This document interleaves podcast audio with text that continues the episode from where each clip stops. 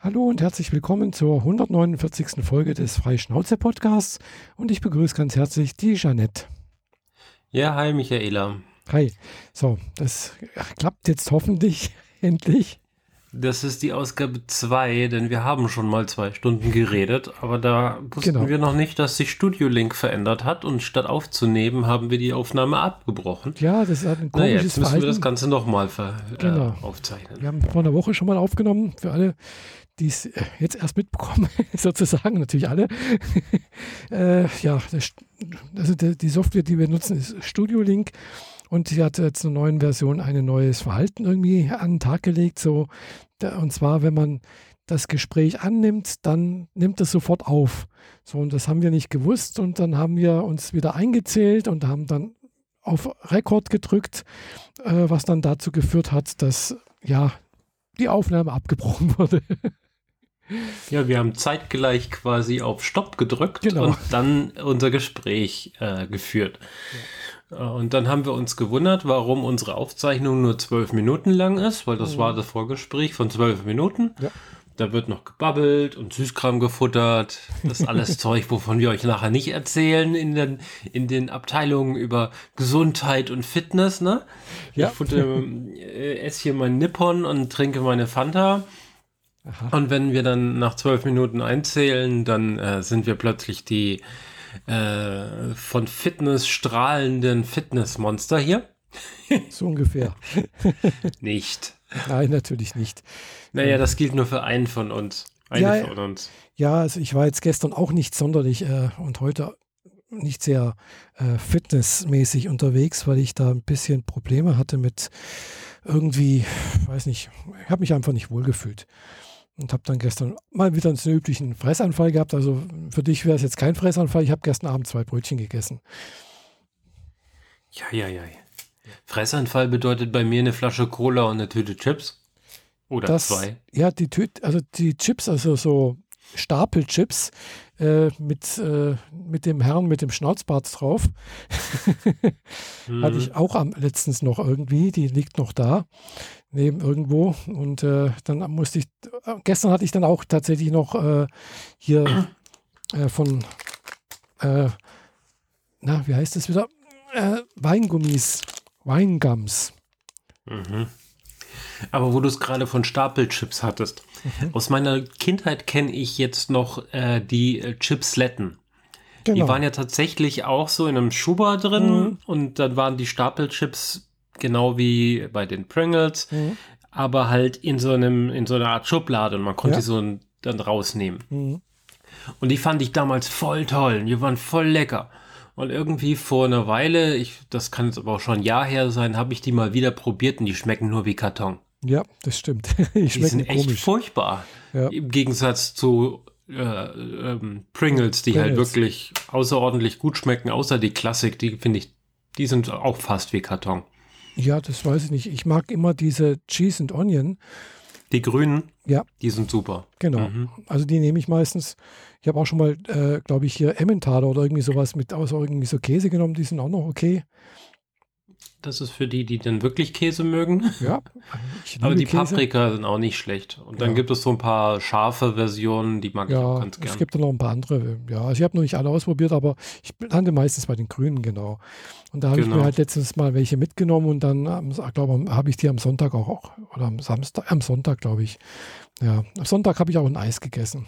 War, es, war der 1. März und da hat hier äh, traditionsgemäß die Eisdiele, wo ich normalerweise hingehe, also das Italia heißt, äh, heißt das hier, kann man sich vorstellen, warum es Italia heißt, weil es Italiener betreiben.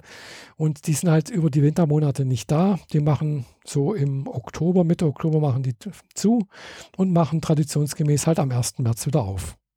Und es war ja schönes Wetter am Sonntag und Ich habe Fotos davon gesehen und in, in Friedrichshafen gibt es ja scheinbar irgendwie so ein, so ein Metallgestellturm mhm, am Hafen. Ja, Was das- ist denn das gewesen? das, das ist der Modeturm. Genau, also das ist am Hafen, an der Hafeneinfahrt von Friedrichshafen. Da ist halt so ein Aussichtsturm, da kann man hochgehen zu Fuß und äh, dann ist von oben sozusagen ja, die Landschaft sich anschauen. Okay. Den gibt es, glaube ich, auch schon Das seit. Ding steht ja quasi im Wasser, also ist am vordersten Ende Nee, eines steht, Stegs. steht nicht im Wasser, sondern das ist eigentlich so ein Steg halt, praktisch wie gesagt die Hafeneinfahrt. Vorne ist dann so ein rundes Teil und da ist der im Prinzip aufgebaut, auf dem, auf dem runden Teil. Aber auf dem Steg und der Steg ist quasi auch auf dem Wasser. Ja, das ist halt gemauert, gell? das ist also nichts irgendwie Ja, gut. Das Es ist schon sehr irgendwie stabil. im Wasser. Er steht nicht im Wasser. Nee, nee, also er steht auf diesem Steg, auf diesem runden Teil vorne. Das ist also sehr stabil alles. Bis auf der Turm, also wenn man da hochwackelt, hochgeht, dann wackelt das alles ein bisschen, weil es halt so ein Stahlgestell ist, was im Prinzip in sich verstrebt ist. Und äh, ja, es kann schon oben, wenn man oben ist, dann je nach Wind und äh, je nachdem, wie viele Leute und wie die sich bewegen, kann alles so ein bisschen hin und her wanken. Also man, Mhm. man sollte da schon keine Höhenangst und auch keine Angst haben, dass das zusammenbricht. Aber ich bin hochgekommen. Also ich habe mehrere Pausen gemacht, also ich komme da nicht auf einmal hoch. Also sagen wir, vor 20 Jahren bin ich da in einem Rutsch hochgelaufen. Äh, das schaffe ich nicht mehr. Naja, Hauptsache man kommt noch oben an. Ja, genau. Mhm. Ja, wie gesagt, es war schönes Wetter und äh, habe da ein bisschen halt was für die für meine Bewegung getan. Ja. Und die, den Kalorienhaushalt. Ja. Ähm, wir müssen noch ein bisschen ausholen über die Vergangenheit. Mhm. Also es waren ja zwei Wochen rum gewesen zu unserer Aufzeichnung oder eigentlich auch schon drei und dann haben wir jetzt nochmal eine Woche verloren ja, oder so. jetzt vier Wochen vorbei und ja, so viel Neues hat es eigentlich auch nicht gegeben, gell? Außer dass jetzt in letzter Zeit durch dieser Coronavirus immer mehr irgendwie äh, Kreise zieht. Ja, und da will ich jetzt eigentlich nicht groß drüber Oh. reden. Gut. Also es ging jetzt eigentlich um unsere äh, Themenliste vom letzten Mal. Ja, wo ich weiß. jetzt schon, weiß schon mal so ein bisschen durchgehen wollte. Ja, ich weiß gar nicht mehr, was wir da alles hatten. muss Dann ich auch noch, öffne mal dein ja, Trello. muss ich noch mal ins Trello reingucken irgendwo, was wir da hatten. Unsere äh, Notizkarten, wo wir unsere Themen hinterlegen. Ja, ich habe ähm, Ah, beim Science-Fiction-Freunde Stuttgart einen, Genau. einen Vortrag gehalten über 3D-Druck und über die Entstehung meiner Modelle, nachdem die danach gefragt haben, dass ich das doch machen könnte. Mhm. Weil, äh, ja, hm? Genau. Und du bist in die Zeitung gekommen. Ähm, äh, also, ich, bin jetzt gerade ein wenig verwirrt. Also, wir haben die letzte Aufzeichnung von der Woche nicht veröffentlicht, also müssen wir irgendwie schon noch drüber reden. Oder hast du keine Lust drüber zu reden? Doch, doch, schon, klar. Okay. Ist, ist halt für mich halt schon wieder abgehakt, weißt Das ist halt rum ums Eck. Ja, ist für für dich abgehakt, aber die Hörer haben es nicht gehört. Ja, ja, klar. Ja, okay. Äh, ja gut, dann, dann äh, mache ich hier jetzt erstmal einen Monolog. Ähm, ja, ich habe diesen Vortrag gehalten, das ging so knapp eine Stunde und habe halt äh, über die Entstehung der Modelle äh, erzählt und ähm, wie so ein bisschen, also ein kleiner Abriss über 3D-Druck und ein großer Abriss über Anekdoten, die so beim Entstehen meiner äh, Dioramen passiert sind. Leute, die sich melden und helfen wollen, äh, kuriose Situationen und krasse Fehlentscheidungen und dann hilft einem der Bruder noch und dann findet man noch Leute, die irgendwie technische Gerätschaften haben, die man sonst eigentlich nicht benutzen kann. Und ähm, das kam ziemlich gut an. So alle drei, vier Minuten war ein guter Lacher mit dabei. Also die Leute waren äh, äh, begeistert davon und äh, vor allem halt auch i- im Thema drin und nicht gelangweilt. Und davor hatte ich die meiste Angst, weil sowas in, in Anekdoten zu erzählen, habe ich bisher immer nur so unter vier bis sechs Augen gemacht. Habe ich halt erzählt, hier das gemacht, hier das gemacht, wenn mich jemand was gefragt hat, aber so richtig groß erzählt habe ich das noch nie. Und bei diesem Vortrag sind so einige Leute, die äh, dem geschriebenen Wort zugeneigt sind. Äh, äh, Buchautoren, Lektoren, Übersetzer und Redakteure. Und äh, äh, ein Redakteur und eine Übersetzerin kamen dann auf mich zu und meinten, sie hätten da Interesse, ob ich da Interesse hätte, so ein kleines Interview zu führen. Und ja, ich bin vorgestern am Montag, den zweiten, äh, in der Montagsausgabe der lokalen Zeitung äh, veröffentlicht ah, worden. Ja. Eine komplette Doppelseite habe ich gekriegt. Oh, also oben drüber stand gerade noch Kornwestheimer Zeitung ja, und den restlichen Inhalt habe ich alleine gefüllt quasi. du hattest ja das, das Bild, glaube ich, auf Facebook oder irgendwo gepostet. Habe ich, hab ich gesehen. Ja, ging, ging überall rum. Also der Peter, der das äh, hm. äh, Interview geführt hat und den, den Artikel eigentlich geschrieben hat und auch äh, gelayoutet hat, hat das geteilt und natürlich habe ich das auch. Ich, kommt ja nicht alle Nasen, äh, äh, kommt ja nicht täglich vor, dass man in der Zeitung ist, das macht einen schon dann irgendwie ein bisschen stolz, auch wenn die eigentliche ja. Arbeit dahinter nicht bei mir lag, sondern eben bei demjenigen, der ihn geschrieben hat und gelayoutet und überhaupt. Von daher äh, war das für mich schon was Besonderes und da sind wohl dann, äh, sind auch die Zugriffe auf meinen äh, Webseiten und Pro Profilen dann schon ein bisschen arg in die Höhe gesch geschossen. Ja, ist doch schön. Das fand ich eigentlich dann ganz, ganz cool.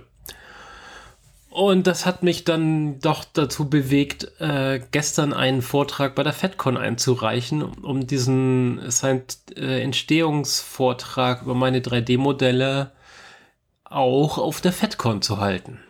Mhm. Vorausgesetzt, die findet statt. Gerade werden ja diverse größere Personenansammlungen äh, gecancelt. Ja. Buchmesse und äh, andere Großevents sind äh, äh, ja. abgesagt worden also, und ich hoffe, das passiert der FedCon nicht auch. Also Genfer Autosalon ist schade. abgesagt worden. Bitte? Genfer Autosalon ist abgesagt worden, Google I.O. ist abgesagt worden. Okay. Äh, ja, ich bin auch gespannt, ob jetzt die Republika noch stattfindet im Mai. Hm. Ja, es sind einige Sachen. Äh, also ich hatte ursprünglich auch mal ge geplant gehabt oder mal ins Auge gefasst zu fassen, äh, zur Buchmesse zu fahren. Also das hat sich jetzt auch erledigt. Also brauche ich mir auch kein, keine, keine schlechten, also kein, keine Gewissensbisse machen, wenn ich da nicht hinfahre. mhm. äh, ja. Und äh, gut, jetzt mit äh, Reisen irgendwie. Gut, ich war, hatte gestern das erste Mal wieder dieses Jahr Japanischunterricht und äh, unsere Japanischlehrerin, die hat gemeint, also eine Freundin von ihr, die wollte eigentlich heute äh, oder nee, morgen, äh, gestern nach Japan reisen, das hat sie abgesagt, die fliegt jetzt nicht. Und mhm. sie selber würde auch gerne im Mai irgendwie äh, nach Japan reisen und sie ist nicht sicher, ob sie fliegen soll. Ja. Tja.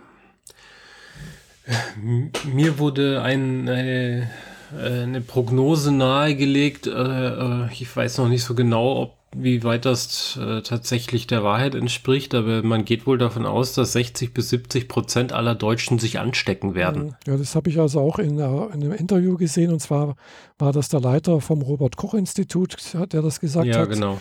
Der gemeint hat, dass also bis in zwei Jahren sich 60 bis 70 Prozent der Deutschen infiziert haben werden. Und einmal, die meisten werden davon nicht viel mitbekommen. Wahrscheinlich bloß ja. eine gleich, leichte Erkältung oder irgendwie so etwas.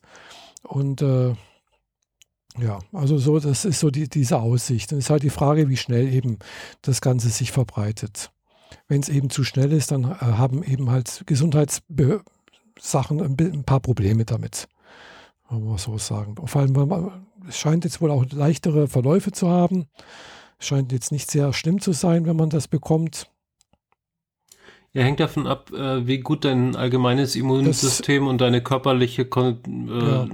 Fittigkeit so aussieht. Das, also das, genau. die meisten gesunden Kinder werden es überhaupt nicht merken, dass sie es kriegen. Und eigentlich umso älter du wirst, umso genau. in Anführungszeichen schlimmer ist es. Also über 60 bist du schon eher Risikogruppe mhm. und über 80 wird es wirklich gefährlich für dich, weil dein Immunsystem einfach nicht mehr so gut kann. Äh, die werden halt auch im Wesentlichen als erstes geimpft, sobald der Impfstoff mal da ist. Genau. Ansonsten, ja. Ja, also zeigen, wie gesagt, das deswegen die ganzen Events gleich zu canceln, weiß ich nicht, ob das wirklich so gewinnbringend ist tatsächlich. Ja, es, es würde sich dann halt noch schneller verbreiten. Gell? Das ist halt so das, der Gedanke, dass. Ja, aber die Leute, die zu diesen Events hingehen, die sind ja schon die reisebereiten, äh, sowieso abgehärteten, unterwegs seienden Menschen. Vielleicht. Das sind vielleicht jetzt nicht, nicht die Risikogruppe. Normalerweise nicht, gell? Also, äh, ja, man hat halt vielleicht ein bisschen doch Angst, dass es sich zu schnell verbreitet, dass es dann zu zu starke Auswirkungen hat. Ich weiß es nicht. Gell. Also man geht jetzt da eigentlich davon aus, dass es ja eigentlich ab, ab Sommer, dass es dann wieder ein bisschen weniger wird oder dass es nachlässt, mhm. weil einfach äh, im Sommer sind die Abwehrkräfte ein bisschen höher, allein durch die Son Sonneneinstrahlung produziert der Körper vermehrt Vitamin D, was wohl wichtig ist in diesem Zusammenhang fürs Immunsystem.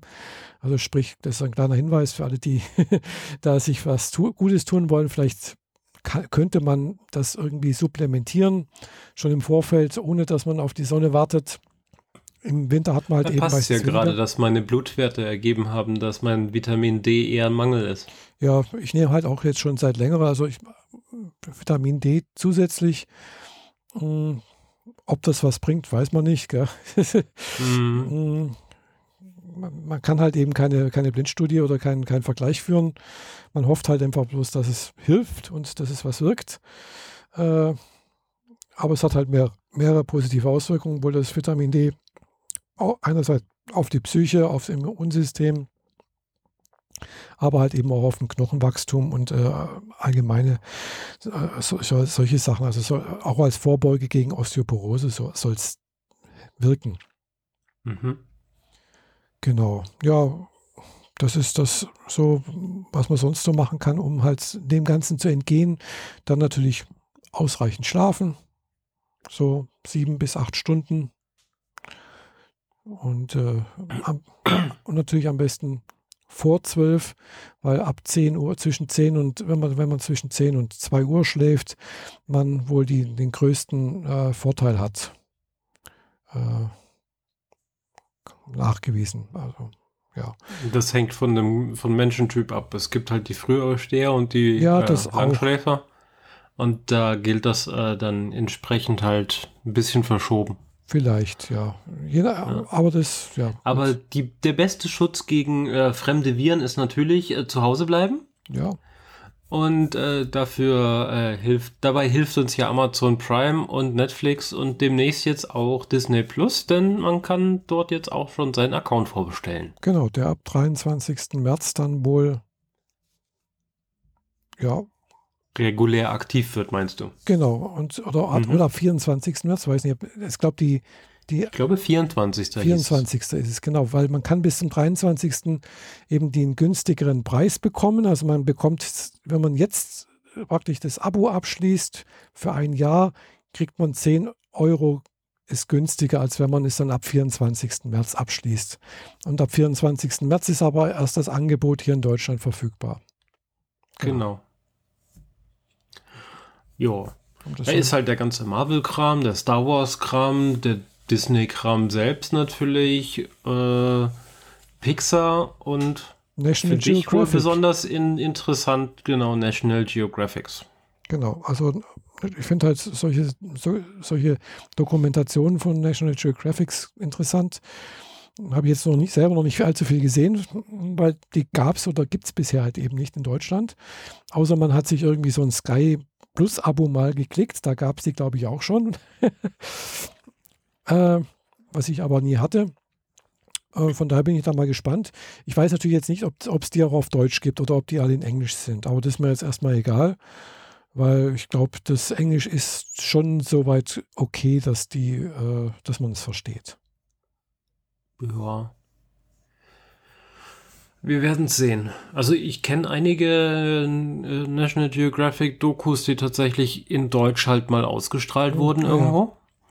Oder sein. halt auch verkauft wurden mhm. auf Scheibe ganz regulär. Mhm. Von daher gibt es die auf jeden Fall und dann werden wir halt sehen, wie viel davon dann drin sein wird mhm. und wie viel man quasi mit unter Vorbehalt Sprache nur auf Englisch halt trotzdem gucken kann. Mhm. Hoffentlich. Ja. Müssen wir noch abwarten. Genau. Und äh, ja, ansonsten gibt es da, äh, weiß nicht, was hatten wir denn da noch jetzt auf dieser Liste drauf? Ja, äh, vor allem äh, etwas auf die Ohren. Weil ich hatte ja diesen Podcast für mich, einen neuen Podcast für mich gefunden, den ich inzwischen auch schon komplett gehört habe. Komplett gehört, weil es sind nur neun Folgen. Man könnte es ein Radio-Feature in neun Folgen äh, nennen. Sie haben es halt veröffentlicht als Podcast. Nennt sich Nine Days in July. Mhm. Neun Tage im Juli. Ähm, und das bezieht sich natürlich auf die neun Tage der laufenden Mission damals von Apollo 11, der ersten Mondlandung. Mhm. Und anders als, also man kennt ja dutzendweise Dokumentationen über Apollo 11 und man sieht immer den Start und immer die ersten Fußabdrücke mhm. und so ein paar Sachen. Und äh, die, die klassischen Funksprüche kennt man alle. Die hat man entweder im Schulunterricht oder in Dokus oder sonst irgendwo schon mitgekriegt oder als, als Hintergrundsound in irgendwelcher Musik eingebettet. Mhm. Aber anders äh, äh, als das ist dieser Podcast eher äh, beschäftigt sich eher damit, so ein bisschen die Hintergründe zu beleuchten und halt auch äh, das, den Gesamtverlauf abzubilden und die nennenswerte Kommunikation, die in der Zeit passiert ist, auch als äh, Audio äh, uns mitzuteilen. Mhm. Von daher ist es super interessant, weil man die Details raushören kann, die sonst nie oder sehr, sehr selten, wenn überhaupt, kommuniziert wurden. Auch so Geschichten wie, was ich recht spannend fand, und mich schon immer gewundert hatte, war, dass äh, die Leiter an einem der Beine der, der des Landemoduls mhm. auf dem ja, Mond nicht weit genug runtergeht. Mhm. Also die hört halt irgendwie so einen halben Meter über dem Boden einfach auf. Und ich habe mich schon immer gefragt, das kann doch irgendwie nicht stimmen. Und ich habe das Ding mal als Plastikmodellbausatz gebaut und da war das auch. Und habe mich auch gefragt, das kann doch nicht stimmen, das ist doch voll dumm. Der Astronaut, da kommt der überhaupt nicht an die Leiter hoch. Mhm, ja habe mich dann erstmal logisch damit beholfen, so von wegen, ja, der Mond, der hat nicht so viel Anziehungskraft, da können die dann leicht raufspringen. Aber sowas überlässt man doch nicht dem Zufall. Mhm, ja. Und äh, das stellte sich heraus, ähm, bei der Mondlandung ging es eigentlich darum, dass das Kerntriebwerk, mit dem sie sich äh, runterlassen, ist nicht für eine schwebende Aktion oder für langsames Landen im eigentlichen Sinne gedacht. Das heißt, im Zweifel lassen die das Triebwerk so lange brennen, bis sie so 10, 20 Meter über dem Boden sind und dann machen sie es aus und lassen sich im wahrsten Sinne des Wortes abstürzen. Mhm. Das war so, so gedacht, dass, weil der ganze Unterbau ist so gebaut, dass er quasi einen, eine Knautschzone hat und die Beine entsprechend mehr in den Boden einsinken sollen und überhaupt das Ganze etwas abfangen, sodass die Leiter dann eine reguläre, für den Boden adäquate Höhe hat. Mhm. Aber da bei der Landung Ur das ursprüngliche Gebiet nicht geeignet war, weil da Felsbrücke in Größe von Autos rumstanden, mussten sie sich eine andere Ecke suchen und dabei äh, ist die Landung so sanft und so perfekt gel gelungen, dass die ganze Mondfähre nur zwei Zoll in den Sand eingesunken ist und entsprechend äh, das mit der Knautschzone dahin war. Und es ist nur eins von vielen, vielen, vielen, vielen Details, die die da rausholen und äh, witzige Sprüche haben sie da. Gleichzeitig wird aber auch über die Hintergründe äh, informiert, wie dass zu der Zeit ja immer noch so äh, an einigen, in den meisten Bereichen von Amerika Rassentrennung herrschte mhm. und die Frauen nicht wählen durften und wie, wie es den Frauen der Astronauten zu der Zeit ging und äh, wie, wie die Leute im Kontrollzentrum so zusammengesetzt sind und wie die da überhaupt hinkamen. Also neun, neunmal gut 50 Minuten Material bieten echt viel Information. Mhm.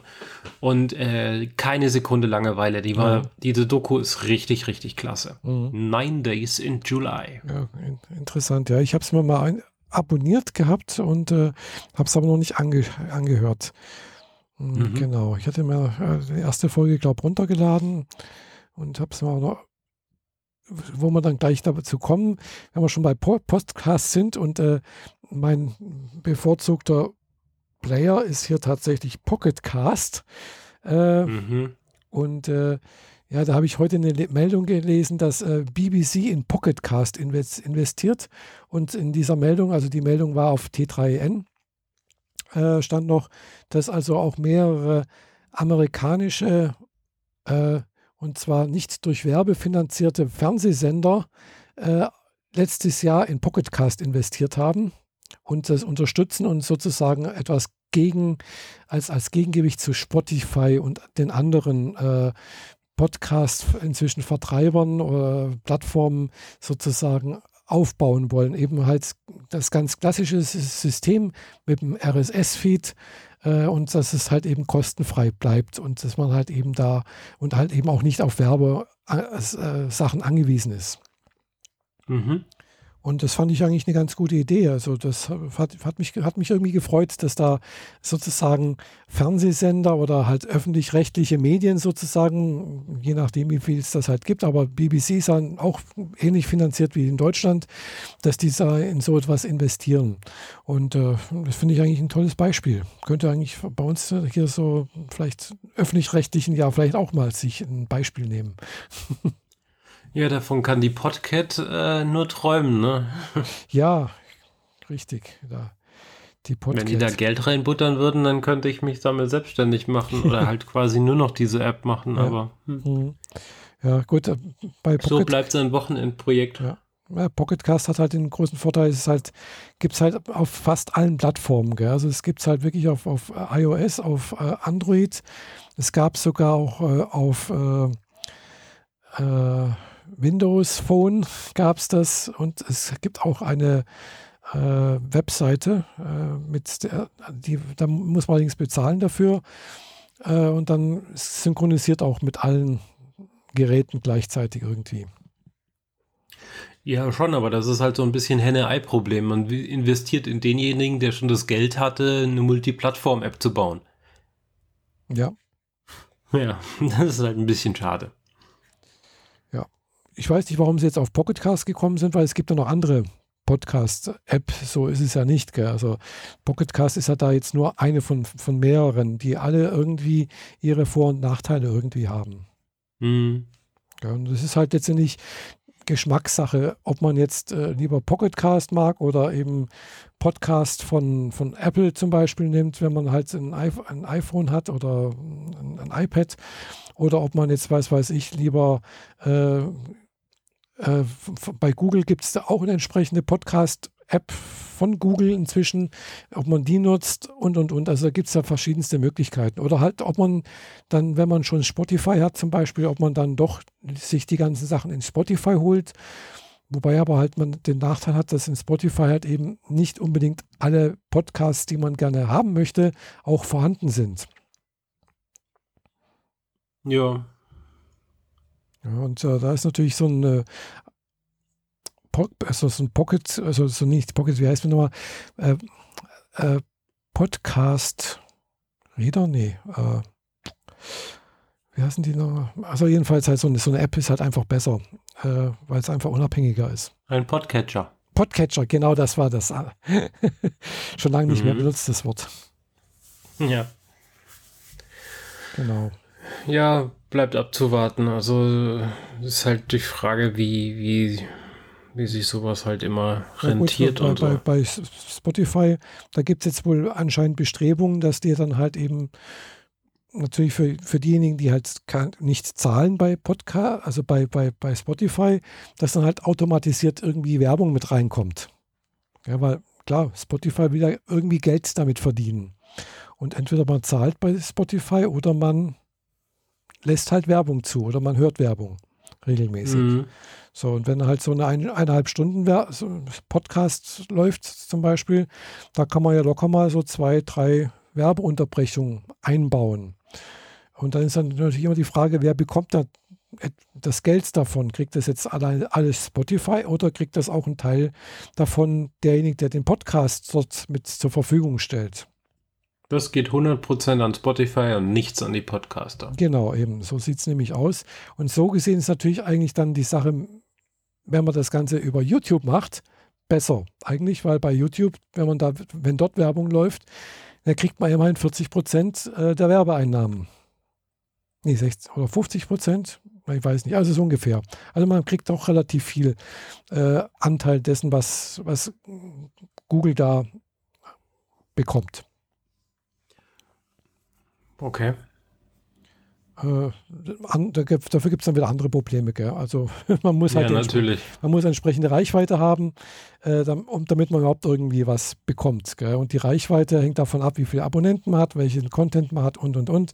Äh, man kriegt nicht auf allen Sachen irgendwie äh, diese Monetarisierung drauf. Äh, dazu gibt es gewisse Richtlinien äh, und so weiter und so fort. Also sprich, wenn man halt irgendwelche Sachen berichtet, die irgendwas mit Politik zu tun haben, die ein bisschen mh, mm, von manchen Leuten vielleicht ein bisschen nicht so gern gehört werden oder die halt einfach nicht so massentauglich sind, dann ist das halt nicht monetarisierbar, ganz einfach.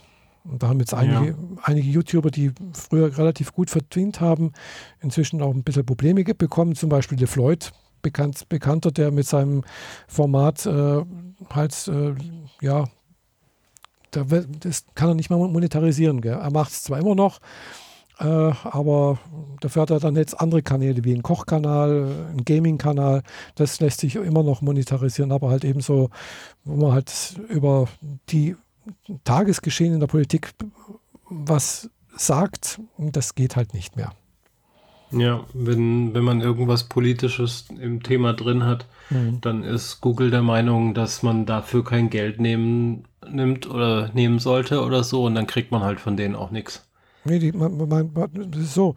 Die sagen dann einfach, das ist nicht, äh, das, darüber kann man keine Werbung machen, weil das äh, wollen die Leute nicht sehen. Das ist, ist uninteressant, äh, beziehungsweise ja, genau. oder passt nicht mit den Leuten, die Werbe schalten, weil dann könnte es sein, äh, ja, was weiß ich, dass irgendwas Interessantes, Nettes, was weiß ich, über Katzen, sonst irgendwas läuft, zum Beispiel, ist ganz weit hergeholt. Und äh, da ist dann halt ein YouTube-Video von irgendeiner rechtsradikalen Partei und dann läuft plötzlich ein Katzenvideo, äh, Katzenwerbung, weißt du? Also, und, äh, und dann sind natürlich wieder die Werbetreibenden Abos, dann gehen die wieder woanders hin und dann, um, um dem Ganzen vorzubeugen, sagt äh, Google einfach äh, politische Aussagen, sonst irgendwas, schalten wir keine Werbung mehr drauf und ist nicht deswegen nicht mehr monetarisierbar, dafür gibt es dann kein Geld mehr. Ja, gut. Finde ich nicht in Ordnung, aber ist halt jetzt momentan so und gegen Google kann man sich sowieso nicht wehren. Eben, das ist das Problem. Es gibt halt eben keinen, wo kein, Re also es, Google ist in dem Augenblick halt Kläger und Richter in einem Augenblick und man kann sich nicht dagegen wehren, wie du sagst, ja. Mhm. Habe ich selber schon zweifach mal, zweimal erlebt. Äh, und äh, wenn man halt eben da seine komplette äh, ja, Lebensunterhalt darauf mal aufgebaut hat, so als YouTuber zum Beispiel oder YouTuberin, dann äh, wird es einfach schwierig. Dann kann's, kann er von heute morgen, von heute auf morgen kann man da wirklich äh, sein, seinen Lebensunterhalt verlieren. Ja. Des, deswegen gibt es dann halt auch eben immer mehr eben YouTuber. Eben noch monatlich hunderte von Euros gekriegt, im nächsten Moment kriegst du einfach nichts mehr. Genau. Äh, mhm. Und deswegen gibt es auch viele YouTuber, die einfach sagen, ja, ich möchte jetzt über Patreon zum Beispiel, äh, dass ihr mich da unterstützt. Zahlt mir was, äh, was weiß ich, jeden Monat, wenn ihr meine Sachen gut findet, äh, was weiß ich, ein Dollar, ein Euro, fünf Dollar, keine Ahnung, was, was es wert ist. Kann man, ist ja irgendwie kann man so staffeln in diesem Patreon äh, und dann äh, kann ich, was weiß ich, halt jeden Monat so und so viele Sachen produzieren. So läuft eigentlich das, die ganze Geschichte. Äh, bei Patreon und dieses Sache, einen Kanal finanzieren gibt es inzwischen auch auf YouTube selbst. Also man kann auch einen YouTube-Kanal direkt unterstützen, äh, dass man sagt hier, okay, ich bin bereit hier, was weiß ich, jeden Monat 5 Euro zu zahlen. Dafür kriege ich besseren Content, anderen Content äh, mit längeren Aus, also mit längeren oder sonst irgendwas und so weiter und so fort. Äh, und äh, da sind dann nicht mehr auf Werbeeinnahmen angewiesen sozusagen. Mhm. Weil Klar, wenn man so etwas macht, äh, so wie wir hier oder sonst irgendwas, es kostet alles Zeit und je mehr und je professioneller das, man das macht, umso mehr Zeit und mehr Aufwand muss man treiben letztendlich. Und irgendwann mal kommt man halt dann doch an einen Punkt, wo man sagt, äh, mache ich das weiterhin als Hobby oder mm, ich muss da irgendwie was draus ziehen, ich muss irgendwo Geld herbekommen, um auch mein Leben führen zu können. Und äh, ja, sagen wir mal, viele lassen dann vielleicht ihr, ihr das Hobby dann wieder als Hobby laufen, weiterlaufen äh, und schaffen nicht den Schritt, das zu monetarisieren, aber manche schaffen es halt zu monetarisieren. Und äh, ja, das ist dann halt dem, ja, auch, ist halt auch stressiges Berufsleben letztendlich dann. Ja, allerdings, du, du musst halt permanent dich äh, neu verkaufen. Genau. Und schauen, dass es auch so bleibt. Und genau, also bei YouTube gibt Nur weil halt jemand bei Patreon dir heute irgendwie drei Euro in den Hut wirft, heißt mhm. nicht, dass er das nächsten Monat noch immer noch tut. Richtig, ja. Also musst du halt irgendwie bei der Stange bleiben. Genau, also man muss halt ständig an der, dranbleiben. Also YouTube selber gibt es ja solche also nicht Richtlinien, aber es sind so Vorschläge, äh, was man machen sollte, um als YouTuber erfolgreich zu sein. Und äh, einer davon ist halt, dass man sagt, okay, man, ich tue regelmäßig äh, Content liefern. Regelmäßig, was weiß ich, jeden Dienstag, jeden Donnerstag um 17 Uhr kommt ein neues Video. Irgendwie so etwas. Also wo man halt wirklich einen festen Plan hat, einen festen Sendeplan sozusagen.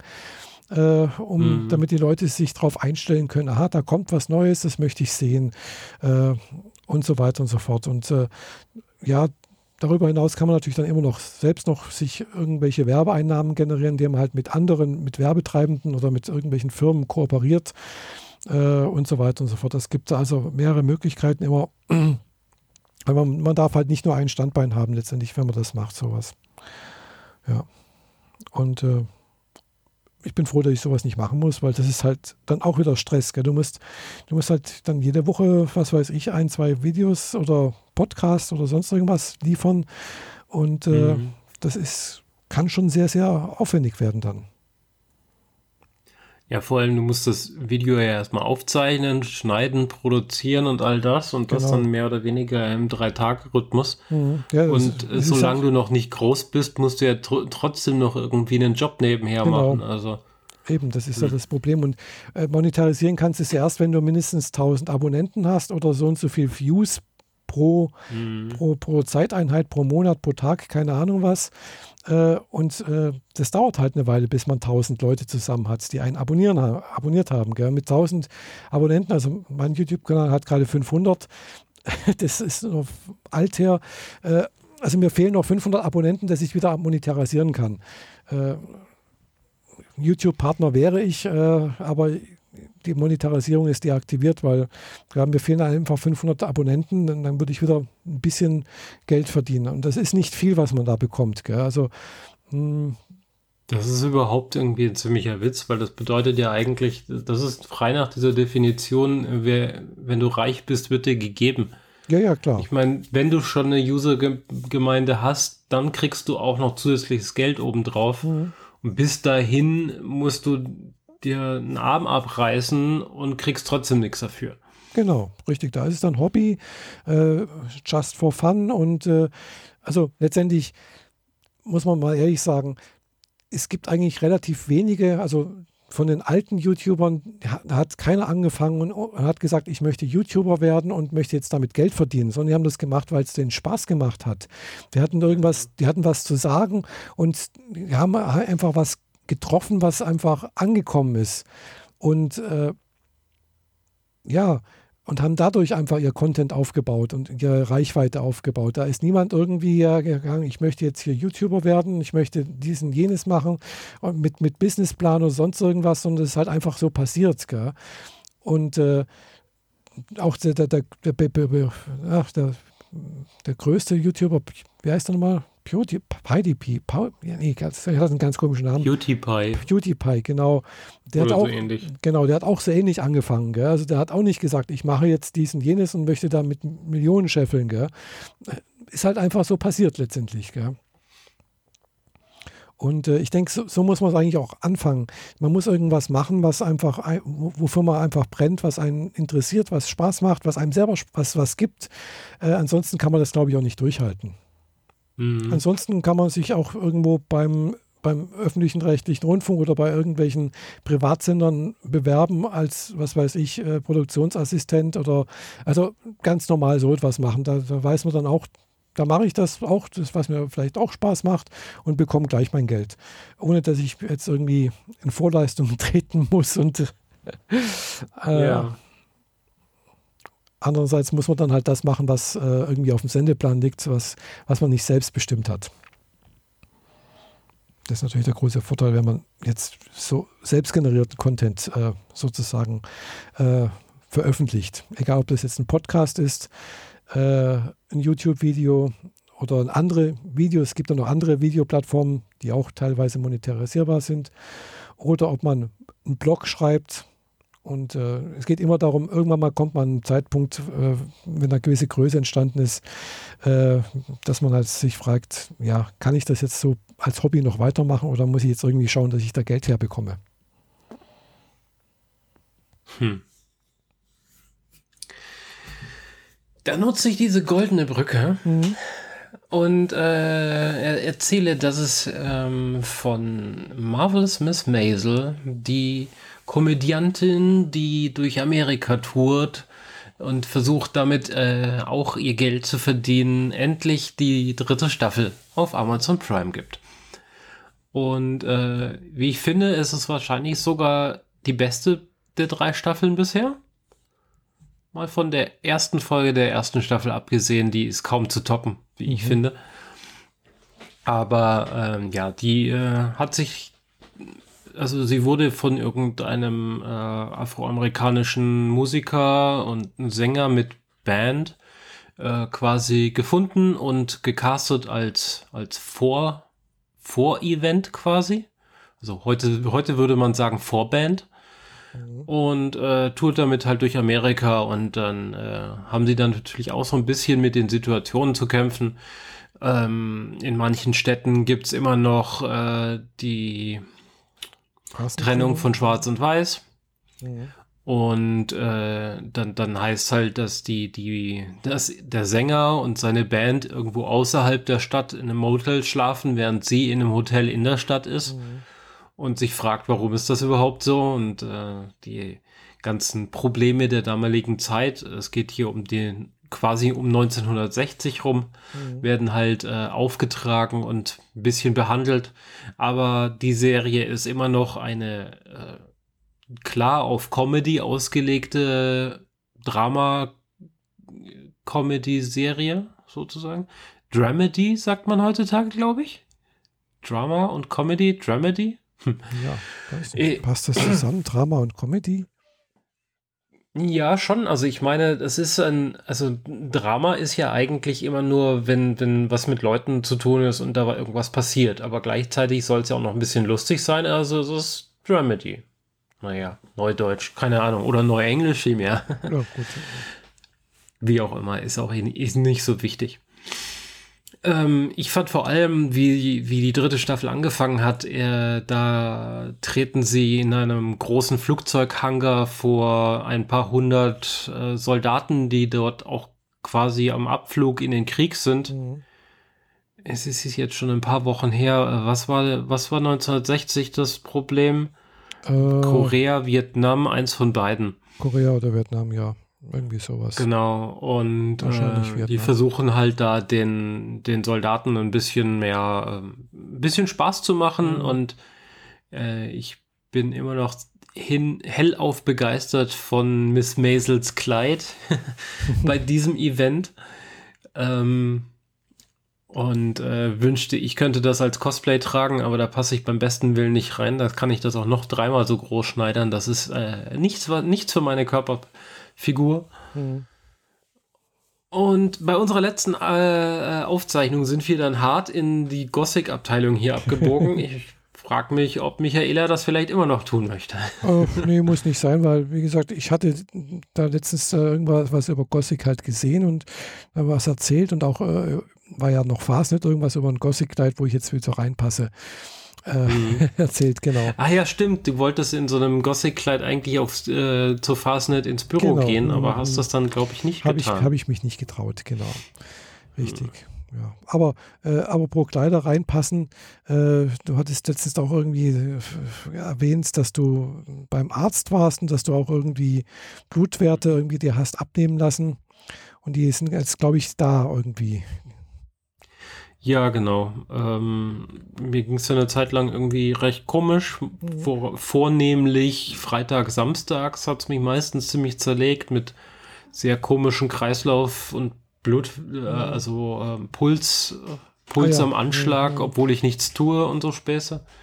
Inzwischen habe ich meine Blutwerte, die eigentlich relativ harmlos daherkommen, also die auf jeden Fall diese krassen Situationen vom Wochenende äh, nicht erklären. Nicht erklären. Außer dass Wie vorhin schon erwähnt, äh, ist mein Vitamin D ein bisschen niedrig und ich habe so ein paar andere äh, Erscheinungen, die du wohl auch schon richtig ausgebrütet hast. Bei mir sind sie quasi noch im Vorstadium. Ja, also äh, will ich jetzt aber gar nicht weiter drauf eingehen. Also ist nichts Schlimmes ja. bisher. Ich sollte nur vielleicht dann doch ein bisschen mehr auf meine Ernährung achten. Genau, also wahrscheinlich weniger Süßkram, keine, keine, also keine gesüßten Limonaden und äh, Fruchtsäfte mehr trinken. Äh, und äh, ja, ein bisschen mehr Bewegung und mehr Schlafen. Ja, Bewegung würde ich ganz gerne, habe ich sogar tatsächlich äh, erstaunlich viel Lust. Wenn gleich nach dem letzten Wochenende will ich eigentlich nur noch fünf Tage auf der Couch, aber dazu sprechen nachher. Aber das Wetter ist einfach, das äh, macht überhaupt gar keinen Spaß, sich zu bewegen gerade. Zumindest mhm. draußen. Ja, ich habe mich. Und da ich nicht mehr ins Fitnessstudio gehe, da habe ich einfach keine Lust drauf, dass mhm. das einfach kein hatte ich nie ein besonders gutes, positives Gefühl in einem Fitnessstudio. Ja. Deswegen äh, will ich wieder im Freien laufen, sobald das Wetter das halbwegs hergibt. Mhm. Wobei ja. also Krafttraining durchaus sehr, sehr positive Effekte hat, äh, was ich so gehört habe. Äh, also, aber man muss halt, man sollte trotzdem mal beides machen. Also Krafttraining und Ausdauertraining, gell? Ja. Und äh, ja, Krafttraining, ja, war ich früher auch nie so ein Fan von. Also ich habe mich da halt auch nicht reingetraut, irgendwie in so ein, so ein Fitnessstudio. Bin, bin, halt auch erst praktisch vorletztes Jahr zwangsweise da dazu gekommen, äh, weil hm. ich halt eben mit, mit meinen Hüften hier Probleme hatte. Und dann nach der Reha bin ich halt einfach dahin. Und äh, ja, wie, wie, gesagt, hier in Friedrichshafen gibt es ja mehrere, auch mehrere Fitnessstudios. Also ich habe eins in, in Sichtweite sozusagen äh, ein großes hier im Bodensee Center. Äh, das ist so ein klassisches Fitnessstudio, wo dann halt eben wohl auch so Kurse angeboten werden und äh, was weiß ich, mit äh, Saftbar oder mit äh, Proteinbar irgendwie dazu und, und mit Sauna und keine Ahnung was alles was dann dementsprechend relativ teuer ist, das Ganze. Äh, und äh, ich habe mich damals halt entschieden, nachdem auch mein Haus, Quatsch, nicht mein Hausarzt, sondern mein, mein Orthopäde mir, mir empfohlen hat, ich soll doch mal ins Kiesertraining gehen. Das soll jetzt keine Werbung sein, weil es gibt noch andere Fitnessstudios. Muss man einfach mal gucken, ob einem, ob einem das was liegt. Und das Kiesertraining ist halt besonders, wie gesagt, das ist halt so ein medizinisches Studio, äh, Stu also nicht Studium, sondern äh, Studio ist, wo man halt äh, mehr oder weniger sehr spartanisch äh, eingerichtet ist. Es gibt halt eben nur die Geräte. Man geht rein, macht seine Übungen und geht wieder. Man kann sich dort mhm. gerade noch duschen, das war's. Wenn man möchte. Äh, ja. Aber es gibt halt sonst keine Saftbar, es gibt keinen äh, so, sonstigen äh, Fitnesskurse oder sonst irgendwas, sondern nur rein die Geräte ist auch immer eine Betreuung da. Also man kann jederzeit jemanden fragen. Äh, man wird auch jedes Mal, wenn, wenn so ein, so ein Blatt, wo man halt seine, seine Ergebnisse aufschreibt, voll ist, steht immer dran, bitte machen Sie einen, einen Kontrolltermin für, also für Kontrolltraining aus. Also man, man ist schon auch ständig in der Kontrolle mit drin. Äh, ist auch ein Arzt da, wo man einen Termin mit vereinbaren kann. Wenn man gerade das erste Mal, wo ich dort war, wurde da auch drüber gesprochen, wie es einem geht, was, was man für Probleme hat und und und, was man denn machen könnte und sonst irgendwie. Also da ist eine ärztliche Betreuung mit da und auch irgendwie Rückenmuskulatur, spezielle Geräte. Da wird halt großer Wert drauf gelegt, dass die Rückenmuskulatur ziemlich stark und kräftig gekräftigt wird. Mhm. Und dafür kostet es dann halt auch ein bisschen weniger. Also äh, ich zahle jetzt, äh, gut, ich kriege es ein bisschen billiger, weil ich durch meine Krankenkasse, äh, ich zahle 45 Euro im Monat. Okay, ja. Und man ist halt, ja, ich will, ich will erstmal wieder mehr aufs Ausdauer machen. Das ja. mit Krafttraining schaue ich mal, wie ich das dann auf die Reihe kriege. Im Zweifel lege ich mir auch ein paar Hanteln zu und so. Hm, kann man auch zu Hause was Aber machen, ich genau. will, will einfach nicht in das Fitnessstudio gehen, weil die Fitnessstudios, die ich hier in meinem, in mhm. dem halbwegs sinnvollen Einzugsgebiet habe, das ist immer so schickimicki. Ja. Ent, und ent, oder ist es so ein, so ein äh, Frauenfitness-Ding, mhm. Ding sie, wo halt nur 60 Kilo Frauen reingehen, wo mhm. du auch denkst, so, ja. hm, das ist ein Schaulaufen, da muss ich mhm. mich jetzt nicht daneben stellen. Ja. Nee, da ist eigentlich das, das Kiesertraining echt toll, weil da kommt halt alles rein, gell. Das ist halt wirklich, äh, wie, wie, gesagt, vom, vom, vom 18-Jährigen bis zum, zum, zum, zum 80-Jährigen, gell. Also da ist halt alles drin, gell. Sind wirklich, wenn man gerade vormittags geht, äh, wo ich jetzt halt, wo Reha war, krank war oder im Urlaub gehe ich gerne vormittags, das sind halt dann die Rentner da, gell. Und das sind halt, mhm. da bin ich mit meinen 56 echt die Jüngste. okay. Ja. ja. Und manche kommen wirklich mit dem Rollator oder mit Krücken an und, und da sieht man halt einfach, ja, die machen was, gell? Und versuchen halt einfach wieder fit zu werden. Es ist halt alles da. Gell? Es gibt dann auch die, wie du sagst, hier die Fitten, wo man sieht, oh, jeder Muskel rausgearbeitet, gell? Äh, gibt es auch, gell? aber das ist eher die Minderheit. Die meisten sind halt, okay. haben, haben einen Bauch, äh, sind halt einfach sozusagen vom Leben gezeichnet. ja. Und äh, ja, man kann sich halt dann auch das zusammenstellen, wie man möchte. Gell? Also äh, für den Rücken was machen, für die Arme, Beine und so weiter und so fort. Und natürlich kann man auch immer, kann man immer was zu Hause auch machen. Gell? Also auch mit ein paar Handeln, Handeln oder mit, äh, mit dem eigenen Körpergewicht geht auch einiges. Genau. Mhm. Das mit dem eigenen Körpergewicht äh, ist noch das, was mir am also ich hoffe, dass ich ein bisschen mehr hinkriege. Mhm. Ja. Ich muss ja meinen, meinen faulen Hintern einfach mal hochkriegen. Ja. Gibt es wohl auch schöne Ü Übungen und, und äh, Sachen zum, zum Nachmachen auf YouTube. Muss man bloß mhm. ein bisschen gucken. Äh, habe ich schon gesehen. Ich habe auch weil manche Übungen, also gerade mit meinen Beinen, äh, da habe ich ja letztens mal bei meinem äh, Orthopäden nachgefragt. Also ich habe bis zum, zum Schluss 230 Pfund gedrückt in der Beinpresse und ich weiß aber halt, äh, das ist eigentlich zu viel, gell, weil ich habe ja hier in meinen äh, künstlichen Hüftgelenken Keramikkleidpaarung und 230 Pfund, das sind jetzt dann halt 115 Kilo. So, das ist schon ziemlich viel eigentlich, gell. Äh, ich hätte natürlich noch mehr drücken können. Gell? Ich habe ja schon immer gesagt, na, das so viel möchte ich nicht, weil man muss sich vorstellen, wenn er 115 Kilo äh, auf, es war dann die Hälfte praktisch pro, pro Hälfte, also pro Seite dann bloß noch, äh, auf so Keramik drückt, das hinterlässt irgendwie Spuren. Und, mhm. und, mit der Zeit geht dann einfach halt immer mehr von den Keramik kaputt letztendlich. Gell? Und um dem vorzubeugen, sollte man äh, einfach nicht mehr wie die Hälfte vom Körpergewicht drücken, hieß es schon damals in der Reha. So, und wenn ich dann noch das mit den Beinen dazu rechne, sonst irgendwas, also ich, bin ich jetzt bloß noch bei 130 Pfund. Also das sind also jetzt, äh, was sind das, 65 Kilo. Das ist, also wo ich das erste Mal gedrückt habe, habe ich gedacht so, oh Gott, ich, ich trete dagegen gegen Luft, das ist nichts.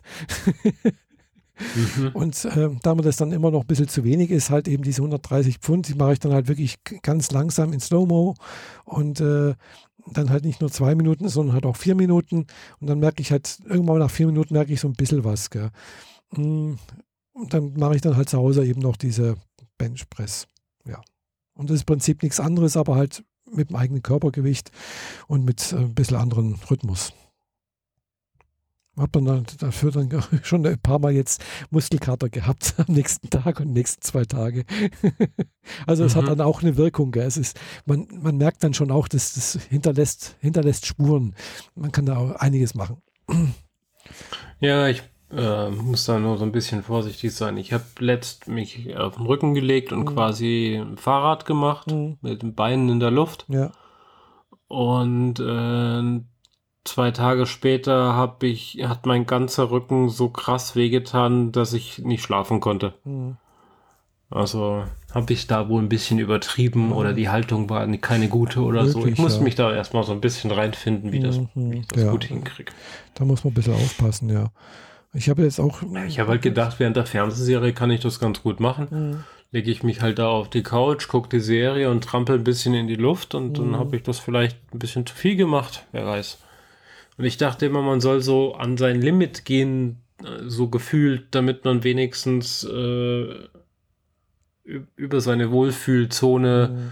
die sowieso nichts bringt, mal hinauskommt in die Bereiche, wo, wo das, was du tust, dann halt auch was bringt. Aber Teilweise, in dem ja. Fall war es nicht so gut für mich. Mhm. Ja, da muss man einfach ein bisschen auf sich hören auch teilweise und merken, mhm. ah, jetzt ist jetzt ist gut. Gell? Also merkt es auch, auch, auch, wenn man da Geräte hat und sonst irgendwas. Also ich weiß zum Beispiel gerade bei dem einen äh, Übungen äh, für, für, für die Rücken, Rückenmuskulatur und zwar drückt man halt im Prinzip das Gewicht nach hinten weg. Gell? Und da mhm. weiß ich, da darf ich es auch nicht übertreiben. Da habe ich auch schon einmal gemerkt, wie plötzlich so zwei Wirbel ein bisschen so aneinander geglitten sind. Da habe ich gedacht, nee, jetzt, jetzt musst du aufpassen. Nicht, dass da wirklich irgendwas rausspringt. Gell. Das, äh, ja. da darf man jetzt nicht denken, ich, das muss jetzt unbedingt hier die 180 Pfund, das muss jetzt klappen gell, und ich muss das. Nee, nee, äh, lieber eins zu wenig und vorsichtig, äh, weil wenn dann mal ein Wirbel rausspringt oder die, die Bandscheibe, dann hat man da andere Probleme und dann ist man dann für mehrere Wochen wahrscheinlich dann außer Gefecht gesetzt. ja, und statt dass man fitter wird, wird man dadurch noch schlaffer, weil genau. man dann eine ganze Weile gar nichts machen konnte und dann auch noch in der Bewegung eingeschränkt ist und mhm. dann ist das alles in allem sehr, sehr ja, kontraproduktiv. Genau. Ja, also da muss man ein bisschen ja. aufpassen. Äh, also man immer ein bisschen auf seinen Körper achten. Mhm. Ja. Bei solchen Übungen. Ich war ja noch ein bisschen unterwegs. Mhm. Ich hatte jetzt am Wochenende ähm, meine erste Auswärtsausstellung quasi außerhalb von dem, was ich schon kenne. Nämlich ich hatte meine Modellbauausstellung in Fürstenfeldbruck bei München. Mhm, ja.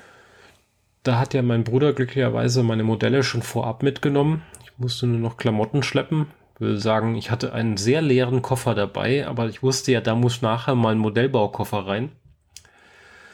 Und äh, äh, zu, zur Messe gleich separat, aber ich habe am ersten Tag äh, meine, meinen Piloten-Overall angehabt, mhm. den ich ja, als Sequest Cosplay getragen habe, mhm. weil es hieß, da ist auch Cosplay. Aber auf der Messe war das einzige Cosplay die äh, 501-Leute von der Star Wars-Gruppe. Sprich, ich war die einzige Person, die nicht in Star Wars äh, Cosplay unterwegs war, aber die einzige Person, die sonst noch Cosplay gemacht hat. Ja, das war ein bisschen strange, aber das hat auch dazu geführt, dass ich äh, nicht mehr nach dem Ticket gefragt wurde, weil man hat mich gut erkannt. aber worauf ich eigentlich hinaus will, ist, dass der Piloten-Overall ähm, das vorsieht, dass man sehr gerade steht. Mhm. Ich weiß echt nicht, was die sich dabei gedacht haben bei diesem Schnitt, weil eigentlich ist ein Piloten-Overall doch äh, sinngemäß dafür da, dass man gut damit sitzen kann, oder? Hm, ja. Sitzen kann man mit dem Ding echt beschissen. Vielleicht bin ich auch ein Ticken zu groß für das Ding. Das kann ich nicht so richtig gut einschätzen. Es ist schon eigentlich meine Größe und alles soweit gut. Und wenn ich stehe, kann ich damit auch super gut rumlaufen, fühle mich sehr bequem und sehr beweglich darin. Aber eben muss ich sehr aufrecht stehen. Und am Samstag, der erste Tag, bin ich effektiv neun Stunden auf dem Bein gewesen. Ja, das merkt man schon, ne? Mit nur maximal 30 Minuten Sitzen innerhalb dieser neun Stunden. Das ist schon recht heftig. Ja. Da habe ich dann auch schon so über Mittag gemerkt, dass mein Rücken sich beschwert hat und zum Abend hin war ich, äh, also war mein Rücken wirklich im Eimer. Mhm. Aber am Sonntag, wo ich normal Jeans und T-Shirts anhatte, äh, bin ich trotzdem deutlich gerader unterwegs gewesen, weil ich quasi schon da eingependelt war in dieses, diesen Rhythmus. Aber Sonntag und Montag war ich schon ganz froh drum, dass ich weder Zeug tragen musste noch lange stehen musste, weil das geht, äh, ja, bin ich halt einfach nicht gewöhnt, so viel ja. zu stehen und so viel rumzulaufen und so. Also mein, mein Fitnessringe hier auf meiner Uhr, die ich normalerweise so ungefähr einen, den normalen Fitnessring mache ich einmal voll. Mhm. Den habe ich am Samstag halt dreimal voll gemacht. Ja. Und ich wusste nicht, dass ich bei den Stehzielen über zwölf über zwölf Punkte kann. Denn äh, am Samstag habe ich 14 geschafft. Ich wusste gar nicht, dass das geht. Naja. Ähm, zur Messe selbst, äh, ja, ich habe da ja ausgestellt, wieder mit der Interessensgemeinschaft Stuttgart Modellbau. Mhm. Stuttgarter Interessens Gemeinschaft Modellbau, SIM heißen die. Und ähm, habe auch einen meiner, eins meiner Modelle zu einem Wettbewerb dort eingereicht. Ich wusste vorher gar nicht, dass der da ist, mal wieder. Sowas erfahre ich ja immer erst vor Ort, aber äh, ja, bei dem, was da eingereicht wurde, die, die, die Konkurrenz war groß und berechtigt. Ich habe da nichts abgeholt. Mhm. Aber war schön, dass ich dabei war und dass ich mir das alles mal so angucken konnte und äh, ja, eine Modellbauausstellung, auf der, sagen wir mal, 90% Panzer sind. Mhm. Wie das halt so irgendwie deutsche Modellbau-Sachen sind eigentlich fast immer Krieg. Mhm, ja. Und dadurch und insbesondere sehr, sehr viel Panzer. Also natürlich gibt es Flugzeuge und äh, egal ob militärisch oder nicht und auch Schiffe. diverse andere Sachen. Einen fantastischen Stand mit, ähm, der eine eigene Stoffverkleidung gekriegt hat, damit er etwas dunkler wirkt, weil äh, der Modellbauer sich besonders viel Mühe gibt mit Licht und Glasfaser und so weiter. Also der hatte eine Deep Space Nine Station da, Durchmesser, ich lässt mich nicht lügen, so 35, vielleicht 40 Zentimeter. Also dieses schöne Rebell-Modell ist dann auch etwas um die 40 Zentimeter hoch, ist ja quasi wie, äh, von, von der Rahmenstruktur her wie eine Kugel. Mhm. Und da sind über 200 Meter Glasfaser drin. Oh das ist, das ist, das, das tut dann schon richtig weh, weil wenn man so ausrechnet, wie lange man für so einen Kram braucht und dann braucht man da 200 Meter Hilfe. Und ich meine, jeder einzelne Lichtpunkt ist eine Faser, die er durch ein Loch gefrisselt hat und dort angeklebt hat. Hm, ja. Jedes einzelne Licht separat. Da wirst dein Lebtag nicht mehr froh, wenn du das zusammenbauen musst. Ja, da brauchst du ein bisschen Geduld. Aber davon ja. hat der ganz viele. Bitte? Mhm, da brauchst du ein bisschen Geduld, gell? Oh ja. Und viel Ausdauer. Also er meinte natürlich, dass er das inzwischen recht äh, flott hinkriegt und so, äh, weil auch ähm, Gewöhnung dann eintritt mhm. und repetitive Bewegungen ja, drin sind, aber es ist trotzdem viel Arbeit. Und jedes seiner Modelle sah halt aus, als hätten, würden da mehr als 100 Meter Glasfaser drin stecken. Äh, ein wenig traurig war ich um einen kleinen Astronauten, der neben einer äh, Landefähre von Apollo 11 stand dessen äh, Rückkehrkapsel gerade am Abheben war. Will sagen, der Astronaut draußen bleibt dann auch draußen, wenn die Rückkehrkapsel abfliegt. Ja. War, ist ein schönes kleines Diorama. Ansonsten recht viel Star Trek, Star Wars, eine Komet von Captain Future. Ah. Ähm, sogar mit drehbaren Gondeln, also dieser, dieses ah, ja. Kreuz, oh. das direkt nach der Kugel ist, das drehte, konnte sich auch drehen äh, ist leider während der Ausstellung beschädigt worden und konnte sich dann nicht mehr drehen. Mhm.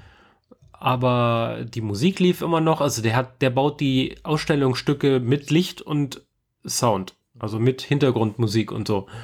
Finde ich recht äh, spannend. Ja. Und sogar das äh, Raumschiff, dieses, äh, diese runde, dieses runde Raumschiff aus äh, Galaxy Quest. Mit, ah, ja, ja mit den markanten Kratzern, als sie aus der Raumbay da rausgeflogen sind, äh, hatte er dort. Alles mit Licht und überall Glasfaser und Figürchen dran, die irgendwie Phaser halten und schießen oder ein Chewie, der auf einem ähm, Millennium Falken oben drauf sitzt und gerade am Schweißen ist. Mhm. Also wirklich klasse. Toll. Aber der größte Hingucker waren die Mikromodellbauer. Das muss man so sehen. Die haben äh, Holzplatten, mhm. so einen Meter auf 80 und da immer fest definiert, wo ist eine Straße und bauen dann Landschaften, ganz normale Alltagslandschaften, irgendwie so ein äh, so ein äh, Sammelzentrum, wo irgendwie verschiedene äh, Körnigkeitsgrade von Sand drin sind, einen Rummelplatz, einen Hafen, solche Sachen, mhm. also so Landschaftsmodellbau. Und darauf fuhren kleine Autos rum. Mhm. Vom Miniaturwunderland kennt man das ja. Das gibt diese kleinen Autos, die haben vorne dran einen, einen, eine kleine Kufe und ein Magnet. Mhm. Und in der Straße sind so mal äh, Metall-Magnetspuren eingelegt, sodass dieser Magnet immer diesen Spuren entlang fährt und dadurch die Räder in die richtige Richtung zieht und dadurch das, die Fahrzeuge um die Kurven durch ihre Straßen lang fahren. Mhm. Das mit den Magneten und der Schiene gibt's hier nicht. Sondern jedes dieser kleinen Autos war ferngesteuert. Mit einer Fernbedienung. Hm. So wie man das von einem RC-Modellbau kennt. Nur dass diese Autos, die da drauf rumgefahren sind, ähm, schmaler sind als mein Daumen. Und meistens nur halb so lang wie selbiger. Oh, Sprich, die nehmen Autos 1 zu 87. Das ist so, äh, weiß nicht, so 16 Millimeter breit. mhm. Ich muss jetzt mal ein Lineal holen. Äh, ja, okay, ist irgendwo zwischen 16 und 20 Millimeter breit, je nach Fahrzeug. Mhm. Und da bauen die alles ein. Den Motor, das Licht, Licht für Blinker, Licht für Blaulicht oder so, Mhm. Den äh, Digitalempfänger und ein Servo für die Steuerung. Und die meisten dieser Fahrzeuge, die da rumgefahren sind, sind ja nicht einfach nur Autos und Busse, sondern halt LKW mit Laderampe. Mhm. Und dann können die auch noch umschalten und die Rampe hochfahren. Und ganz, ganz krass ist, ich meine, da ist ein Traktor mit Anhänger rumgefahren und der Anhänger hatte einen Kran. Mhm. Und in den Traktor kriegst du ja nicht allzu viel rein. Ich meine, das ist ja ein super schmaler Frontkasten. Das Fahrerhaus ist auch Mhm. durchsichtig, kann man reingucken. Und ansonsten hat so ein Traktor ja hauptsächlich Gestänge. Ist sehr, sehr offen. Der hat es trotzdem geschafft, diese ganze Technologie da reinzubauen, dass der ganze Kran fernsteuerbar ist. Sprich, der kann mit diesem Traktor an den Rand von einem kleinen Wald fahren, den, äh, den, den Kran aufrichten, zur Seite wenden, runterfahren, den Greifer aufmachen, ein Holzstück nehmen, hochheben und bei einem daneben gefahrenen LKW auf die Laderampe fallen lassen. Ah, cool. Und das alles in diesem Mikromaßstab, dass du echt dich fragst, wie haben die das gemacht?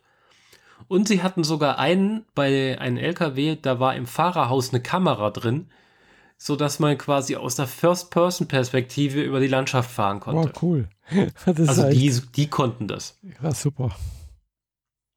Und am Sonntag habe ich dann, äh, also das Ding war der Publikumsmagnet schlechthin. Alle Kinder saßen davor und haben sich die Augen, äh, also Mhm, die, die das glaub Nasen platt gedrückt und diese Landschaft zugeguckt, wie die Autoschen da rumgefahren sind und alles Mögliche gemacht haben. Mhm. Vor allem die, die Bagger, die den Sand dann auf die LKWs draufgeladen haben. Die LKWs sind dann in die Verladerampe reingefahren, haben es dort wieder ausgeladen. Und so wurde ständig Sand von einem Ende der Landschaft zu anderen gekarrt. Ähm, das war schon richtig klasse. Und am Sonntag habe ich dann gefragt, ob ich auch mal fahren darf. Und äh, ehe ich mich versah, hatte ich die Fernbedienung in der Hand und bin dann so eine Viertelstunde auf der Landschaft rumgedüst. Das macht richtig, richtig Laune. Das glaube ich, ja. Und das machen die alle selbst. Diese Fahrzeuge sind alle selbst gebaut. Mhm. Es gibt ganz, ganz einfache Fahrzeuge, sowas wie einen VW Bulli. Mhm. Äh, die kann man kaufen. Hatten sie äh, bei einem der Verkaufsstände gab es die für 50 oder 59 Euro, je nachdem, ob da noch so ein kleiner Wohnwagenanhänger hinten dran sein sollte. Das waren so die Fertigmodelle, aber diese LKWs mit diesen Zusatzfeatures, die sind alle handgebaut. Mhm. Die nehmen so von Sico oder so ein, ein Ausstellungsautochen, das normalerweise für deine Modelleisenbahn irgendwo platziert wird Mhm. und nehmen das gesamte Innenleben raus und bauen die ihre Elektronik rein und dann machen sie es wieder schön zu, dass es wieder gut aussieht. Und programmieren ihre Fernbedienung, sodass der, der Steuerknüppel auf der linken Seite vor und zurück ist halt Gas geben, vor und zurück, wie man das vom Modellauto so kennt. Aber wenn man den Joystick nach links macht, den linken Joystick, der nur für vor und zurück gedacht ist, weil der rechte Joystick lenkt, links und rechts. Aber wenn du den linken Joystick nach links und rechts machst, dann schaltest du für in die jeweilige Richtung auch noch den Blinker an. Und so, Ah, ja. also total sophisticated, total viel Kram reingebaut. Aber die Fernbedienungen sahen auch so aus, als würden sie so viel kosten wie ein Auto. also mit, mit großem LCD-Display und irgendwie 25 Schaltern und Hebelchen dran. Äh, ja. Aber das war richtig toll, das hat Spaß gemacht. mit kleinen, äh, mit kleinen äh, Schiffen äh, hatten sie sogar eine, eine Wasseranlage, also mit echtem Wasser. Und eine Fähre, da konnte dann ein LKW von der Laderampe in die Fähre reinfahren. Die Fähre ist dann zweimal im, im Teich rumgefahren, um den LKW an derselben Stelle wieder mhm. auszuspucken, weil es gibt leider nur eine Rampe auf dieser Platte. Aber ja, war sehr, sehr spannend, war schön. Ja, glaube ich, ja.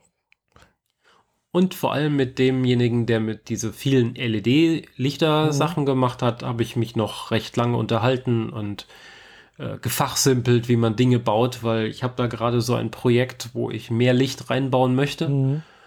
Und er hat mir so ein paar Tipps gegeben und meine Vorschläge, wie ich was machen würde, hat er gemeint, so ja, das kannst du zwar machen, aber dann hast du folgendes Problem, dies und jenes. Mach doch lieber das und das. Und das ist echt Gold wert. Mhm. Da muss ich es nämlich nicht zweimal machen. Hm, ja, klar. Für sowas geht man, glaube ich, auf so eine, solche Messen ja auch mit hin, gell? Um da vielleicht ja. sich doch ein paar Anregungen holen zu können. Genau. Mhm. Ja, also ich bin mal gespannt. Jetzt äh, im, im November ist er dann wieder auch hier äh, in Friedrichshafen wieder Modellbaumesse. Mhm. Ich schaue, dass ich dort auch sein werde. ja, äh, und ja, mal sehen. Dieses, nee, letztes Jahr war ich, glaube ich, nicht äh, auf der Modellbaumesse. Nee. Habe ich es nicht geschafft. Ist meistens so zum 1. November rum. Das letzte Mal, dass ich da war, habe ich noch in der Schweiz gewohnt. Genau. Will sagen, ich war überhaupt erst einmal da. Du warst einmal da, genau. Hm? Mit dir, wo ich, also ich habe dich ja vor Ort auch getroffen. Genau. Du warst mit äh, Freunden dort. Genau. Hm? Ja. ja. Und äh, ja, also, aber so, so Mikromodelle habe ich selber noch nicht gesehen. Also das fand ich, muss ich mal gucken, muss ich mal Ausschau halten, mal nach sowas beim nächsten mhm. Mal. Das klingt interessant. Ja, und sonst irgendwie so äh, Raumschiffe und sonst irgendwas gibt es eigentlich relativ wenig. Es gibt halt sehr viel Eisenbahn dort und dann halt sehr viel, äh, wie du sagst, hier Panzer. Ja. Kriegssachen. Ja, ich, in Friedrichshafen habe ich letztes Mal auch äh, natürlich viel RC gesehen. Also ja, Remote Controlled, auch, ja. Flugzeuge, Drohnen, ja, das auch, äh, Racing-Drohnen. Ja, das gab es da auch. Sie hatten ein großes, großes Becken mit Schiffen und U-Booten, ne? Genau, war auch ein Schiff, also ein Becken mit, mit U-Booten, genau, oder mit Schiffen allgemein auch. Äh, ja, U-Boot ist natürlich auch was Besonderes, weil wir mit Fernbedienung tauchen und sonst irgendwas, äh, Funkwellen, äh, ist manchmal nicht ganz so einfach mehr unter Wasser. aber ja, scheint, ja, ja. Aber es scheint wohl doch zu funktionieren, wenn man nicht zu tief taucht, wahrscheinlich. ja, es gibt, ähm, bei der Ausstellung war jetzt auch jemand da, der hatte drei U-Boote dabei, die ferngesteuert waren, mhm. denen man von außen nicht aussah, da ansah, dass sie nur für oder dass sie für RC in echtem Wasser gedacht sind, mhm. weil die sahen halt aus wie Vitrinenmodelle. Mhm. Nur halt ja. groß. Mhm. So äh, anderthalb bis zwei Meter lang. Mhm. Aber halt schick gemacht, also mit allen Details und kleinen Geschützen drauf mhm. und äh, den, der Takelage, also was die, was U-Boote an Takelage ja, so haben, also ein paar Seile und ein paar mhm. Drähte dran und so weiter. Aber eins davon hat er halt offen und das sah halt erst aus, so wie, als würde er darstellen, dass das der Atomreaktor ist von mhm. einem Atom-U-Boot. Aber wie sich dann rausstellte, wenn man genauer hinguckte, war daneben halt auch ein Mikrocontroller und du hast die Lötstellen gesehen und sagst so, hm, das sieht aber nicht aus wie ein Atomreaktor. ja, dann waren diese großen, schwarzen, langen Elemente halt die, äh, die Wasserkanister quasi. Mhm, ja wenn das U-Boot sein da Wasser reinlässt und dann geht's halt runter. Mhm. Und er hat halt drüber gefachsimpelt, wie man das so macht, dass U-Boote auch unter Wasser noch ihr Funk kriegen und vor allem, dass man sie auch wiederfindet, je nachdem, wo man gerade unterwegs ist. Mhm. Und die benutzen ganz gerne so hinterhergezogene Bojen. Mhm. Ah ja. Das ist zwar ein bisschen äh, hinderlich, wenn auch noch andere Schiffe im selben Becken unterwegs sind, aber äh, je nachdem, ich meine, wenn du quasi in einem Schwimmbecken unterwegs bist, wie in einem Schwimmbad, ja. wo du bis auf den Grund sehen kannst, dann brauchst du die Boje auch nicht wirklich. Nee. Aber wenn du in einem in so einem Weiher unterwegs bist ja, oder so eine Ruderregatta-Strecke, ja, wo dann, dann willst du sehen, wo dein U-Boot abgeblieben ist. Genau. Eben. Mhm. Ja, mal, ja, genau, ja, kann ich gut nachvollziehen, ja. Ja, Mhm. es, klar, da gibt es auch alles Mögliche mit, mit diesem äh, Modellbau. Also, ich finde das, also klar, in Friedrichshafen ist dann auch sowieso meistens dann noch eine Halle, äh, wo mh, Modelle, also so, so, äh, also, wie heißt wieder, äh, halt Rennen gefahren werden. Mhm. Die riecht dann meistens auch ziemlich stark nach Rizin- Rizinusöl. Achso, ja, die, die kleinen Mini-Benziner. Genau. Mhm. Äh, beziehungsweise gab es auch schon mal, dass dann halt eben auch solche äh, Flugrennen geflogen werden. Gibt Mhm. es Die auch. Ra Racing-Drohnen. Genau. Die First-Person-Racing-Drohnen vor allem. Genau. Also ist alles Mögliche da. Ja. Äh, Mhm. jetzt nächstes. Direkt vor unserer Aufzeichnung äh, habe ich den, den Link gekriegt für eine, Na eine Nachbildung der Sequest Mhm. Äh, in 1 zu 300. Das entspricht einem Bausatz, der einen Meter lang ist. Mhm. Ah ja. Und den kann man auch so erweitern, dass er tatsächlich ferngesteuert sein könnte. Mhm. Aber der Preis. Ich meine, das wäre so gut, das Ding mit meiner Uniform an einem Stand zu präsentieren. Wäre so gut. Das äh, Revell-Modell von der Sequest äh, hat inzwischen fast denselben Preis, wenn man versucht, das noch zu kriegen. Also das ist äh, praktisch nicht zu kriegen. Also wurde verkauft 95 bis 96 oder so und danach nie wieder. Mhm. Äh, Das ist halt antiquarisch und rar. Ja. Und dann jetzt kommt so ein Modell, das, das sie laser gescannt haben vom Originalmodell, mit dem sie auch die 3D-Modelle für die Fernsehserie gemacht haben. Mhm. So, okay, das sind, das ist dann authentisch, das will ich haben.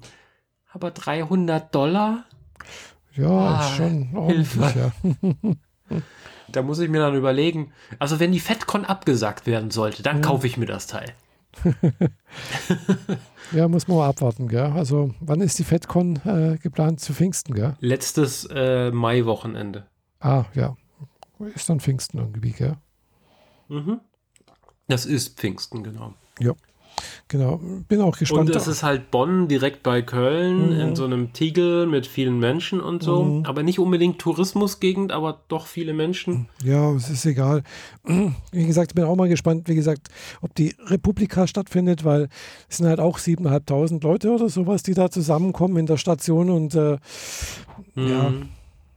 Bis jetzt sieht es Ja, nicht sechs, so aus. sechseinhalb sind wohl die FedCon oder so. Oder Mhm. viereinhalb, je nachdem, wie man Ja. das nimmt. Und äh, Also Ja. sie sind nicht alle gleichzeitig ja, da. klar. Und äh, wie gesagt, ich habe jetzt gerade am Wochenende von unserer bekannt, gemeinsamen Bekannten Sabine gehört, dass also bei mm, ihrem Mann in der Firma die Vorgabe äh, gab, äh, je, also wenn einer Mitarbeiter und, äh, sich, also äh, Kontakt zu jemandem hatte und auch, oder seine Familie äh, mit, jemandem aus Italien hatte, also egal wo aus Italien, äh, darf er zwei Wochen lang nicht zur Arbeit kommen.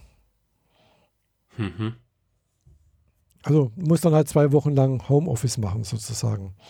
Äh, Ja. ich, das ist dann halt schon auch ziemlich krass, gell? dass du halt so, pff, einfach so mal sagst, ja, da, bloß weil du mal mit, mit jemandem gesprochen hast, der aus Italien war, der in Italien war. Ja, ich meine, ein die, bisschen diese, diese, äh, diese Landes- und sonst was Diskriminierung, die gerade passiert, vor allem gegen Asiaten, die ist halt auch schon echt nicht mehr lustig. Mhm, ja, das auch, das kommt noch Ich meine, äh, ein, ein Pärchen, asiatische Frau, ist seit Monaten in Amerika unterwegs und will jetzt zurück Mhm. und wird nicht reingelassen. So. Also nach Deutschland zurück. Mhm. Oder nach Korea zurück oder sonst wo. Äh, weil, weil, weil sie halt denken, ja, das- Risiko ist uns zu groß, dass du uns was mitbringst. Mhm. Punkt. So, äh, Ich bin mal gespannt, ob meine äh, chinesische Tandempartnerin dann auch demnächst auch aus- China wieder zurückkommt. Weil die Mhm. ist nämlich äh, vor ein paar Wochen nach Shenzhen geflogen. Also da kommt sie her aus Shenzhen. Und äh, ja, ja, ich hoffe, sie kommt Direkt auch. aus der Fabrik gefallen. Genau, so ungefähr. äh, ja.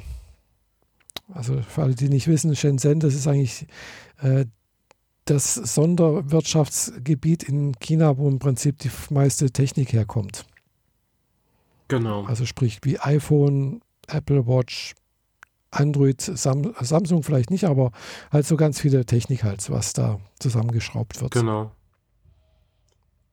Und äh, das ist eigentlich eine relativ moderne Stadt, die eigentlich erst so vor 30, 40 Jahren mehr oder weniger entstanden ist. Mhm. Ja, hoffen wir es mal. Und äh, dann bin ich ganz froh, dass wir hier uns nur über Studio Link unterhalten, weil wenn du, wenn die da was mitbringt, dann krieg ich es wenigstens nicht durch den Äther. Nee, das äh, ist ja unwahrscheinlich. Genau. Ja. ja. Aber ich glaube nicht, dass da irgendwas passiert. Äh, also ich treffe mich ja jetzt dann auch irgendwann mal, wenn sie wieder da ist. Wir sind jetzt gerade noch irgendwie vorlesungsfreie Zeit. Es dauert noch ein bisschen bis Ende März, glaube ich, oder sowas, bis sie wieder da ist. Und äh, ja, jetzt am Samstag hatten wir auch das erste Mal wieder dieses Jahr Chinesisch-Unterricht in der Volkshochschule. Unsere Chinesischlehrerin äh, war auch in Asien, in Taiwan, also sie ist Taiwanesin. Äh, da gab es jetzt, glaube ich, keine so großen bekannten Fälle irgendwie von diesem Virus. Ja, war okay, glaube ich. Und äh, okay. ja. Mal abwarten, wie das Ganze sich entwickelt. Ja. Wie gesagt, ich habe einmal eine Grippe gehabt. Das war schlimmer, glaube ich. Wahrscheinlich. Gut möglich. Also. Ja.